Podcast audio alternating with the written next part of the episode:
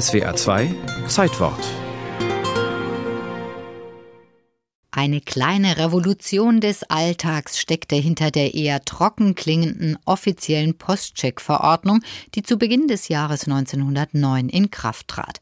Amtlich nüchtern heißt es da, zur Teilnahme am Post-, Überweisungs- und Scheckverkehr wird jede Privatperson, Handelsfirma, öffentliche Behörde, juristische Person oder sonstige Vereinigung oder Anstalt auf Antrag zugelassen. Im Klartext bedeutet das nicht weniger, als dass die 1871 gegründete Reichspost zur Bank für jedermann avancierte. Relativ geringe Mindesteinlagen von 100 Mark für Konten, bei der Reichsbank war es das Zehnfache, und kaum Gebühren auch für Überweisungen sollten dies möglich machen. Schon 1876 hatte die Reichspost dem Reichstag zum ersten Mal den Vorschlag unterbreitet, einen Postüberweisungs- und Scheckverkehr einzuführen. Damals war die Idee auf Widerstand gestoßen. Sparkassen und Kreditinstitute fürchteten die Konkurrenz.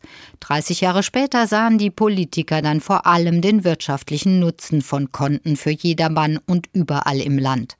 Die Post konnte dies leisten. Sie war den Menschen durch ihren Brief- und Paketdienst bis in die kleinsten Dörfer vertraut. In allen Regionen des Landes wurden Postcheckämter eingerichtet, zunächst 13, unter anderem in Freiburg, Stuttgart und Ludwigshafen. Am Anfang zögerten Privatpersonen noch etwas, waren unsicher, ob ein Zettel mit Zahlen tatsächlich am Schalter in barer Münze ausgezahlt werde oder ob das mit den Überweisungsformularen als Brief verschickt tatsächlich funktionieren könne aber es klappte. Bereits im Juli 1916 gab die Reichspost bekannt, dass die Zahl der Postcheckkunden auf 123.275 gestiegen sei. 1935 überschritt sie schon die Millionengrenze. Der Postcheckverkehr überstand Krisen und Kriege. In den 1960er und 70er Jahren wurden immer mehr Schecks und Anweisungen bearbeitet. In modernsten Anlagen waren es bis zu 45.000 pro Stunde. Und Richard Stücklen, zu dieser Zeit Bundesminister für Post- und Fernmeldewesen, versprach 1965 weitere Innovationen. Wir sind dabei, Überlegungen anzustellen, ob es möglich ist, das Fernschreibnetz dazu zu verwenden, dass die Aufträge für Überweisungen von Postcheckkonto zu Postcheckkonto ohne Ausfüllung eines Formulars durchgeführt werden kann. Denn das ist ja das Entscheidende, dass man die Ausfüllung des Formulars erspart, dass man den Transport des Formulars erspart und dass man sofort diese Überweisung auf elektrischem Wege durchführen kann. Diese Formulare konnten übrigens schon mal kriminelle Energien wecken.